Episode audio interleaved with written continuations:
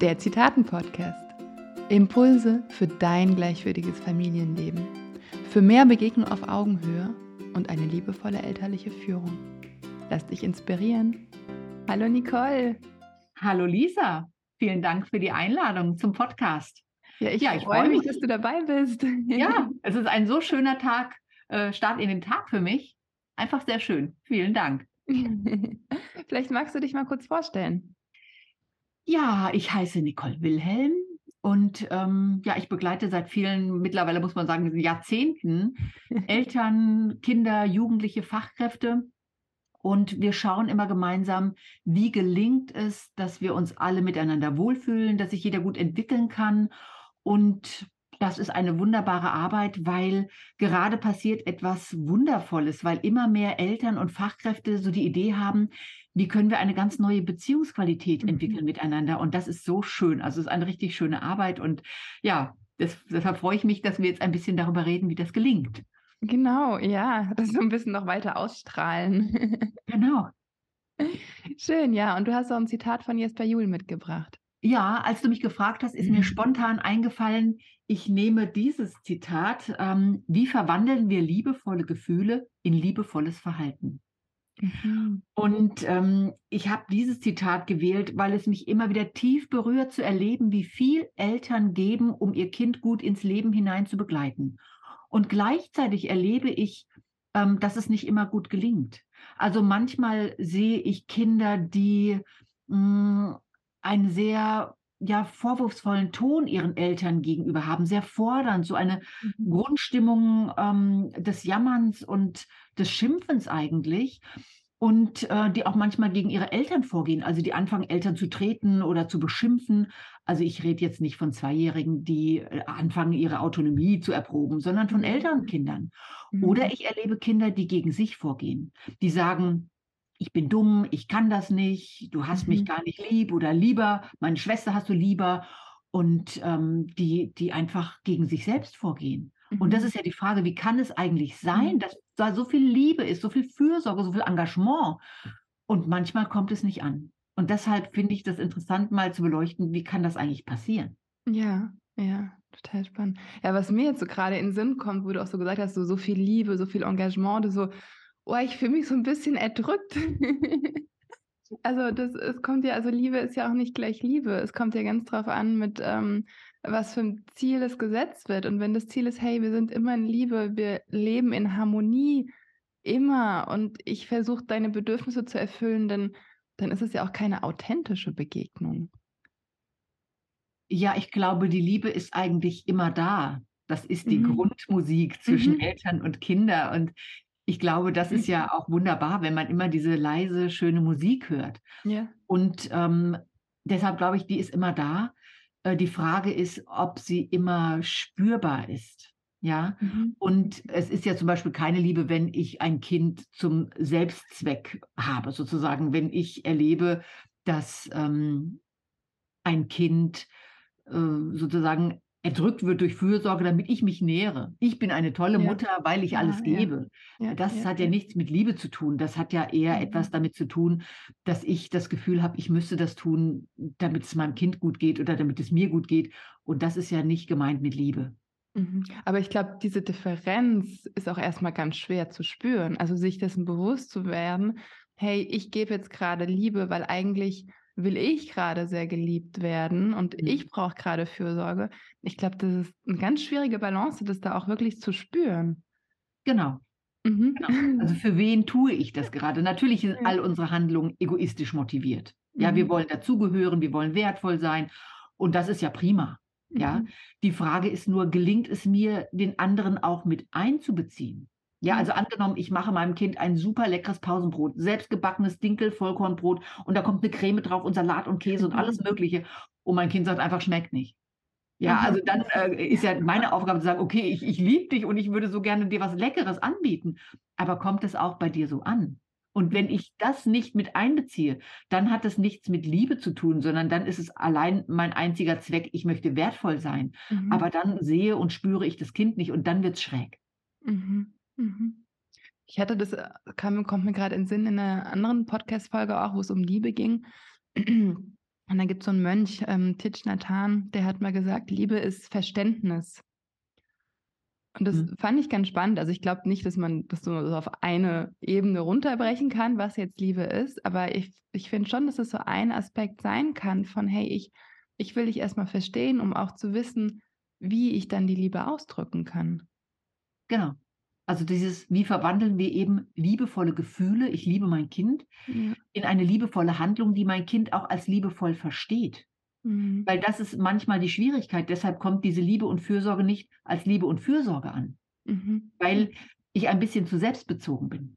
Ja. Das kommt natürlich durch eigene Verletzungen und so weiter. Ja. Mhm. Und das zu überwinden und zu sagen, okay, ich habe eine Idee und jetzt ist die Frage, tut dir das gut? Ja. Ja. ja? Und, und da auch zu merken, hey, und auch wenn es Nein kommt, wenn, wenn das Kind sagt, nee, das tut mir gerade nicht gut und eigentlich brauche ich gerade einfach nur Zeit für mich, dann auch dazu sagen, hey, um, ähm, okay, ist schön.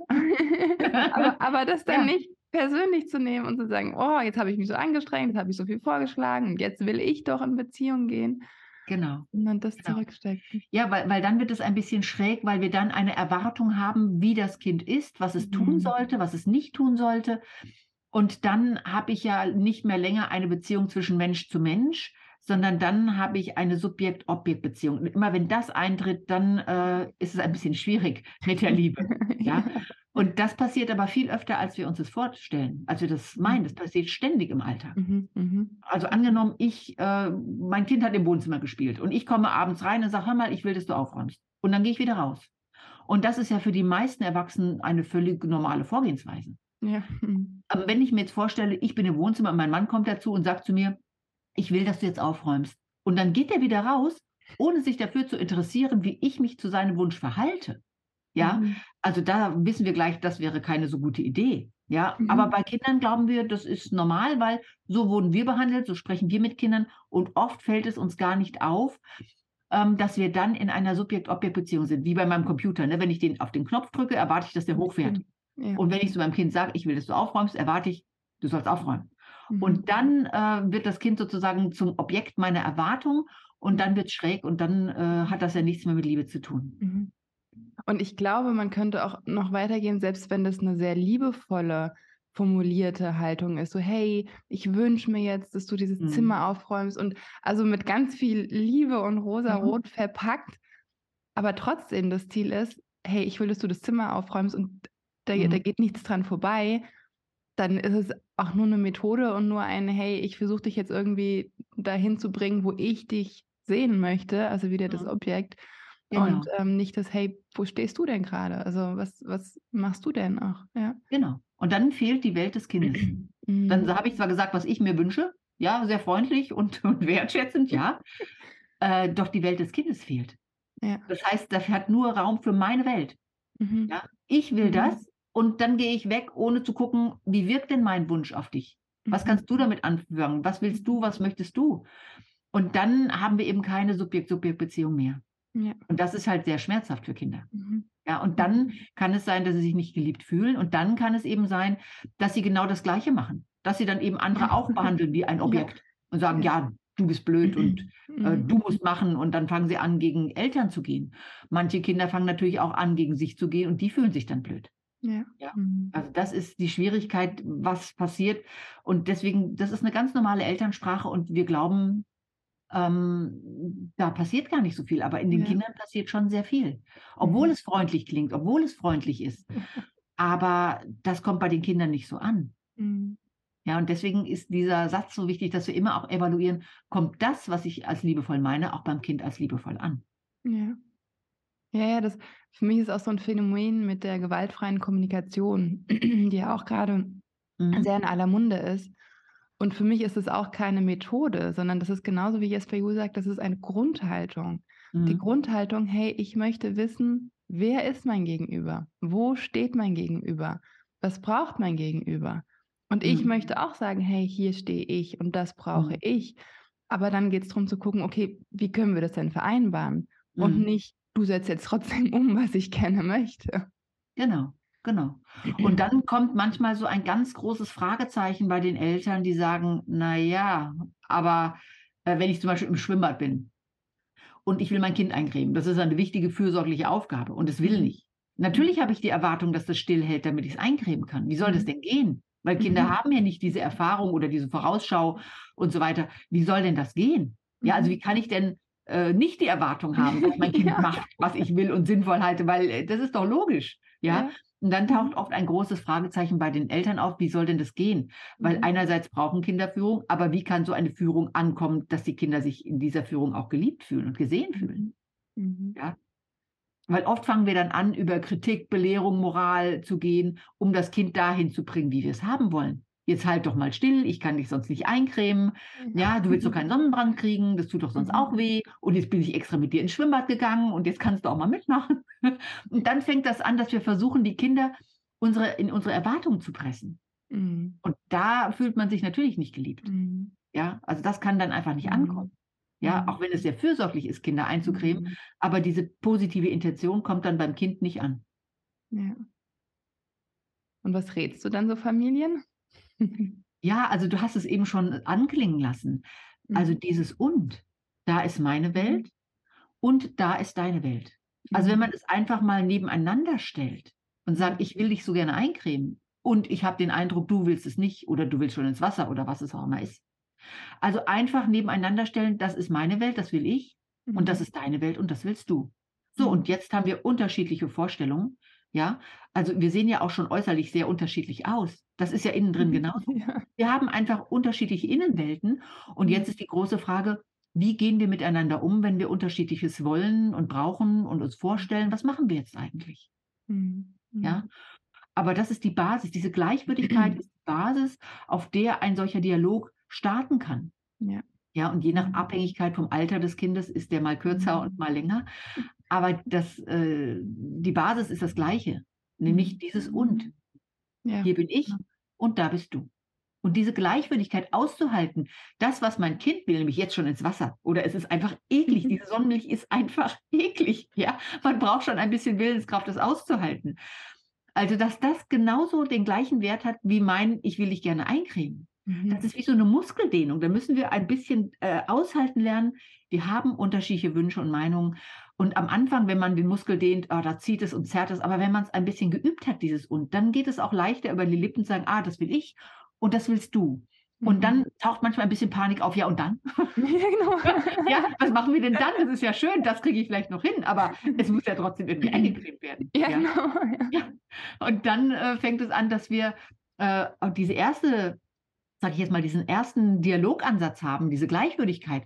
Und dann entscheiden wir ja als verantwortliche Erwachsene, wann zwinge ich mein Kind unter meinen Willen. Und mhm. das ist mhm. ein bisschen eine brutale Frage mhm. eigentlich, weil das wollen wir mhm. auf gar keinen Fall. Macht ja. und Kinder mhm. zwingen und Ojemine, ja.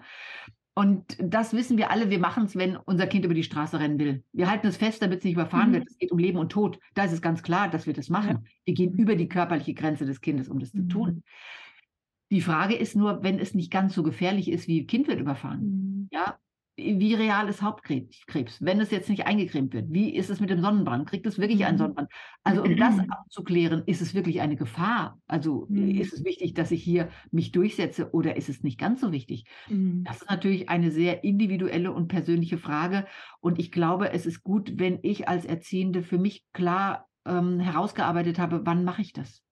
Also ja. wann zwinge ich ein Kind mhm. zu seinem eigenen Schutz, weil es das noch nicht absehen kann oder noch nicht mhm. selbst steuern kann? Ja, wie mhm. digitale Medien oder so. Ne? Da brauchen die ja relativ äh, Hirnreife, um sich selber steuern zu können.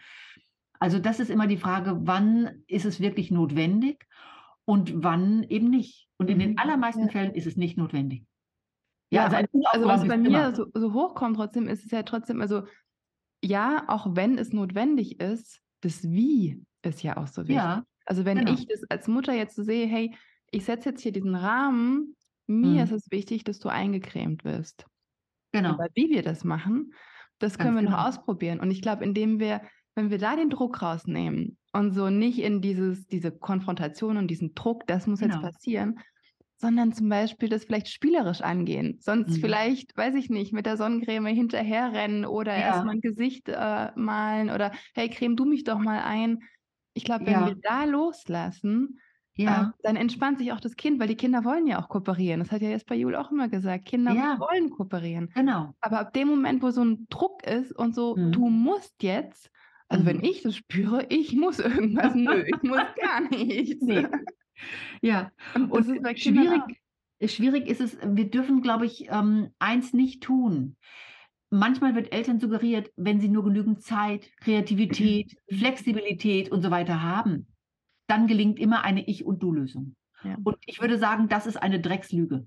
Wirklich, Mhm. das ist nicht so. Ja, Mhm. also gerade wenn ich an meinen dritten Sohn denke, ey, wenn der Nein gesagt hat, war Nein. Ich hätte mir ausdenken können, was immer ich will. Ja, wenn der nicht zum Mhm. Kindergarten wollte, um seine Brüder abzuholen, man konnte den eigentlich nicht bewegen. Ich hätte sagen können, hey, komm, wir laufen an der Baustelle vorbei und beim Bäcker und Mhm. ich schieb dich sogar im Buggy und was weiß ich. Ey, der hätte gesagt, nö. Ja, und deswegen, es ist nicht immer möglich, dass wir eine Mhm. Ich- und Du-Lösung zaubern. Klar, wenn wir gut versorgt sind, wenn wir Geduld und Zeit haben, ist vieles möglich, aber eben nicht immer. Weil Mhm. gerade bei jungen Kindern, die gar nicht einsehen können, wieso sollen wir jetzt zum Kindergarten? Mhm. Und dann fangen wir an, wenn es dann nicht gelingt mit genügend Kreativität und Flexibilität und Zeit, dass wir anfangen, die Kinder überzeugen zu wollen. Ja. Ja, oder verkehrt zu machen. Sagen, guck doch mal, die sind doch sonst ganz traurig, wenn wir die nicht abholen. Oh, Ja, und ich hole dich doch auch immer von der Oma ab, ja? Da wärst du doch auch traurig, wenn ich dich nicht abhole. Ja, dann ist es ja schmerzhaft für ein Kind, weil dann mache ich das Kind verkehrt, weil die Botschaft ist, hey, sei anders, denke anders, mach mit. Ja, Mhm. und dann wird es schmerzhaft. Und das zu verstehen, dass es aus meiner Sicht viel besser ist, dann einfach die Verantwortung zu übernehmen, sagen, ich sehe, du würdest so gerne noch hier spielen und du willst nicht raus und mir fällt keine andere Lösung ein. Ich schnapp dich jetzt mal und wir gehen zum Kindergarten. Ja. Und das ist ja ein emotionaler Zustand. Also mache ich das für mich oder mache ich das gegen das Kind? Und wenn ich gegen das Kind bin, bei mir ist das so eine Anspannung im Unterbauch, dieses jetzt mach mal mit und jetzt mach mal und jetzt will ich dich wickeln und so weiter, dann habe ich so eine Anspannung. Und das kann das Kind spüren in meiner Mimik, Gestik, Körperspannung, Pheromone und so weiter. Oder ob ich einfach klar in der Führung bin und sage, ich sehe, du willst es nicht und mir fällt leider nichts Besseres ein. Mhm. Dann habe ich eine grundsätzliche andere Haltung und Stimmung und das Kind ist dann frustriert, aber ich verletze es nicht mit diesem, jetzt mach mal mit. Und ich übernehme die komplette Verantwortung dafür, Mhm. indem ich sage, ich sehe, du willst es nicht und ich entscheide mich dafür und sage nicht, ja, wenn du nicht mitkommst, muss ich dich ja schnappen. Das ist ja fies, weil dann schiebe ich dem Kind die Verantwortung für meine Machtanwendung zu. Genau, und dann ist es ja auch kein Machtkampf mehr. Wenn wir in unserer Genau. Verantwortung bleiben und klar sind, dann entsteht ja erst gar kein Machtkampf, sondern dann sagen wir, hey, okay, ich sehe dich, ja, du möchtest es, aber trotzdem, ich bin hier die Verantwortliche. Oder auch Mhm. manchmal, hey, ich muss für deine Gesundheit sorgen. Und mir ist jetzt Mhm. wichtig, dass diese Sonnencreme irgendwie auf deinen Körper kommt. Auch Ja. wenn das natürlich sich nochmal anders gestaltet, als das Kind zu schnappen und in Genau. den Kindergarten zu gehen. Aber trotzdem da einfach klar zu sein und zu sagen, hey, ich entscheide das jetzt. Und Genau, dann sage, aber auch, dass die, die Gefühle, die dann kommen, ja, die dürfen dann auch sein und sagen, Ganz ja, und, genau. und du bist jetzt frustriert und das dann so aufzufangen, weil das ja auch so, Ja. so wichtig ist, dass die Kinder spüren dürfen, hey, ja, ich bin nicht falsch, okay, ich wurde jetzt gesehen, okay, das ist jetzt doof und ja, ich drücke jetzt meine Gefühle aus und ah, der, die, die Person ist immer noch da, meine Mama, mein Papa, die sind noch da. genau, genau. Weil zu sagen, mir ist es zu gefährlich, wenn du ohne Sonnencreme in der Sonne bist. Ja, Und dann können wir ja vielleicht auch noch andere Lösungen finden. Vielleicht willst du erstmal Mhm. im Schatten spielen und so weiter. ja, und genau. auszudrücken, mir ist es zu gefährlich. Das Mhm. ist so wichtig, dass wir es wegnehmen von den Kindern, ja. weil ich hatte jetzt einen Gast, der äh, war sechs Jahre alt und hat in der Keller die, in, im Keller die Stichsäge gefunden. Und damit wollte er arbeiten. Und dann habe ich gesagt, ähm, das äh, erlaube ich nicht, das ist mir zu gefährlich. ja. Und dann hat mein Sohn gesagt, hey, daran erinnere ich mich noch. Das hast du oft gesagt, ich erlaube es nicht. Ja? Und dann war ich so sauer auf dich, ja, aber nicht auf mich. Und das ist der Unterschied. Oh ja. Ja, also wir dürfen Nein sagen, die Kinder dürfen Ja. Huh. frustriert sein, alles ist fein. Wie der Matthias Völchert oft gesagt hat, frustriert schadet. Das finde ich einen wunderbaren Satz, ja, weil das ist ja etwas, wo ich denke, genau um diesen Unterschied geht es. Es ist frustrierend, jetzt nicht mit der Stichsäge äh, sägen zu dürfen, Ja. ja, aber was anderes ist es, sich unzulänglich zu fühlen. Das ist zu gefährlich. Das kannst du noch nicht. Ja. Weil dann bezieht das Kind das auch nicht. Weil Kinder können ja nicht unterscheiden, kriege ich eine Feedback aufgrund meiner Handlung oder aufgrund meiner Person. Das ist für die eins. Ja? Mhm. Und wenn ich Kinder kritisiere oder wenn ich belehrend oder moralisierend bin, haben die das Gefühl, ich bin ein schlechter Mensch. Ich bin unzulänglich. Ja? Ja. Und auch in der pädagogischen Ausbildung ist es immer noch so, dass gesagt wird, man könne ähm, das Verhalten ja gerne kritisieren, aber nicht die Person. Und das ist ja riesengroßer Quatsch, Mhm. weil das können Kinder nicht unterscheiden und ich würde sagen, die meisten Erwachsenen auch nicht. Und deswegen ist es so wichtig, dass wir aufhören mit dieser Kritik und Belehrung und Moral, ja, ja. sondern einfach sagen, was wir wollen, was wir zulassen, wofür wir stehen, was wir nicht erlauben und mhm. zuhören. Wie sieht das jetzt für dich aus, wenn ich es nicht erlaube? Und diese Frustration dann äh, sein zu lassen und zu sagen, ja, ja, und ich sehe, du bist jetzt frustriert, weil ich es nicht erlaube. Ja. Magst du nochmal das Zitat vorlesen, weil wir sind schon fast am Ende, dann würden wir es nochmal ja, kurz... das Zitat heißt, wie verwandeln wir liebevolle Gefühle in liebevolles Verhandeln? Mhm. Äh, in liebesvolles Verhalten. genau. Ja. ja. Was bei mir vor allen Dingen noch so in Erinnerung bleibt, ist so dieser Satz, ich bin hier und du bist da. Also ja. einfach nur, hey, wir stehen uns gegenüber. Genau. Mhm. Genau. Und, und jeder hat sozusagen einen Wert. In unserer gemeinsamen Welt gibt es ein Ich und ein Du. Mhm. Ja. Und das äh, immer wieder auch zu spüren und äh, sich auch zu freuen, dass die Kinder das heute sagen. Das ja. geht ja auf das Konto der heutigen Eltern, dass Kinder das spüren können. Mhm. Ich habe eine Würde, ja, ich habe das Recht, dass man mich anständig behandelt. Und das ist so wunderbar, weil Eltern das heute gerade entwickeln. Das mhm. ist einfach fantastisch und das freut mich wirklich sehr. Ja, ja. Ich würde vielleicht noch mal kurz ein bisschen zusammenfassen, die ganzen Punkte, die wir angesprochen haben. Ich muss mich kurz ja. sortieren, dass ich das hinkriege. Also ich weiß, am Anfang haben wir auch erstmal gesprochen, naja, was ist denn Liebe und wie sieht denn die Liebe aus, die ich jetzt gebe? Gebe ich die, weil ich irgendwie gerade Liebe brauche oder gebe ich die, weil ich wirklich mein Gegenüber sehe und weiß, okay, wenn ich das mache, dann freut es dich. Und, und da schon mal zu differenzieren.